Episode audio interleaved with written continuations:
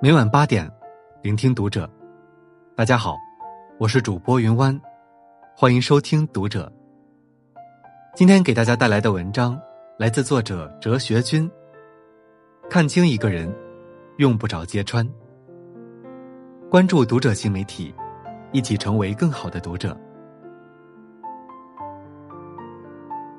《索闻录》记载，曾国藩任两江总督时。府上招纳了不少名士，名士之中有位老儒，曾写下一篇《不动心说》，成曾国藩。文中，他自夸品行出众，对美女、高官利益绝不动心，能抵挡人间的一切诱惑。此文恰好被曾国藩的幕僚李梅生看到，觉得这人太虚伪，于是提笔在旁边写道：“你对人间的一切诱惑都不动心，只想见中堂大人。”曾国藩知道后，对李梅生说：“我当然知道此人言行不一，而你现在将他揭穿，只会给自己积怨，甚至惹来祸端啊。水至清则无鱼，人至察则无徒。讨厌一个人，用不着翻脸；看清一个人，也用不着揭穿。”曹操生性多疑，常担心自己遭人谋害，于是告诉身边人。我梦中好杀人，我睡着的时候，你们都不要靠近。一天，曹操睡觉时，被子从床上掉了下来，侍从上前整理，谁知曹操立刻跳起来，拔剑杀掉侍从，然后继续躺下睡觉。第二天，曹操醒来后，假装震惊的问：“谁杀掉了侍从？”身边人告诉他事情的经过，曹操假装痛哭，并命人一定要厚葬侍从。曹操的主簿杨修学识渊博，却常常说话口无遮拦，锋芒毕露。旁人都心知肚明曹操的用意，唯有杨修自作聪明的说：“不是丞相在梦中，是我们在梦中啊。”此话传到曹操耳中，不仅让曹操对杨修产生了看法，也为杨修最后的死埋下了祸患。人生在世，难免会遇到你看不惯的人和事。如果次次较真，只会让自己的心疲惫不堪，甚至引来祸端。水深不语，人稳不言，聪明不需要张扬，看清一个人，也用不着揭穿。电影《新迷宫》中有一个片段，特别耐人寻味。面对出轨的丈夫，小凤非要他承认自己的恶行，没想到，身为过来人的母亲对年轻的女儿说道。你为啥非要问出来呢？有些事儿啊，放在他心里，像个石头一样，压他一辈子，他一辈子就会对你好。你要是问出来了，那这石头就搬到你心里了。记得刚看完这段时，只觉得这种做法荒谬无比。直到站在人生的十字路口，费尽心思应对生活的各种难题时，我才发现其中的智慧。人生不是答卷。有些事注定没有答案，看清一个人不揭穿，不是因为懦弱，而是成熟。小时候，我们都喜欢童话故事《皇帝的新装》，勇敢的小男孩，在一群大人之中说出了真话，戳穿了皇帝的虚荣之心。但生活不比童话故事，面对一些人和事，我们需要的不是童言无忌的资本，而是看透不说透。看穿不说穿的智慧。有些人，有些事，终将在岁月中消逝。揭穿他们，可能会有一时的痛快，但看破不说破，换来的却是一辈子的安宁与自在。作家张爱玲晚年几乎与外界断了联系，偶尔通信的也只有宋琦、邝文美夫妇，而不是她的旷世闺蜜闫英。闫英幽默开朗，张爱玲才气逼人，两人在香港求学时一拍即合，互为知己。最美好的青春岁月里，他们一起谈天论地，逛街喝茶，聊彼此的心事。关于他们的友谊，张爱玲曾动情写道：“在这个世界上，闫英是无法替代的。但在四季更替之中，没有人是一成不变的。”两人曾一同拜访胡适，胡适夫妇都很喜欢严英，几人相谈甚欢。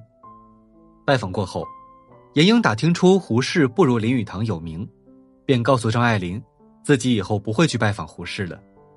同时在来信中，严英总是不断夸耀自己赚了多少钱，全然不顾张爱玲当时的落魄，对张爱玲的求助也无动于衷。彻底看清了严英的张爱玲，放弃了这份友情。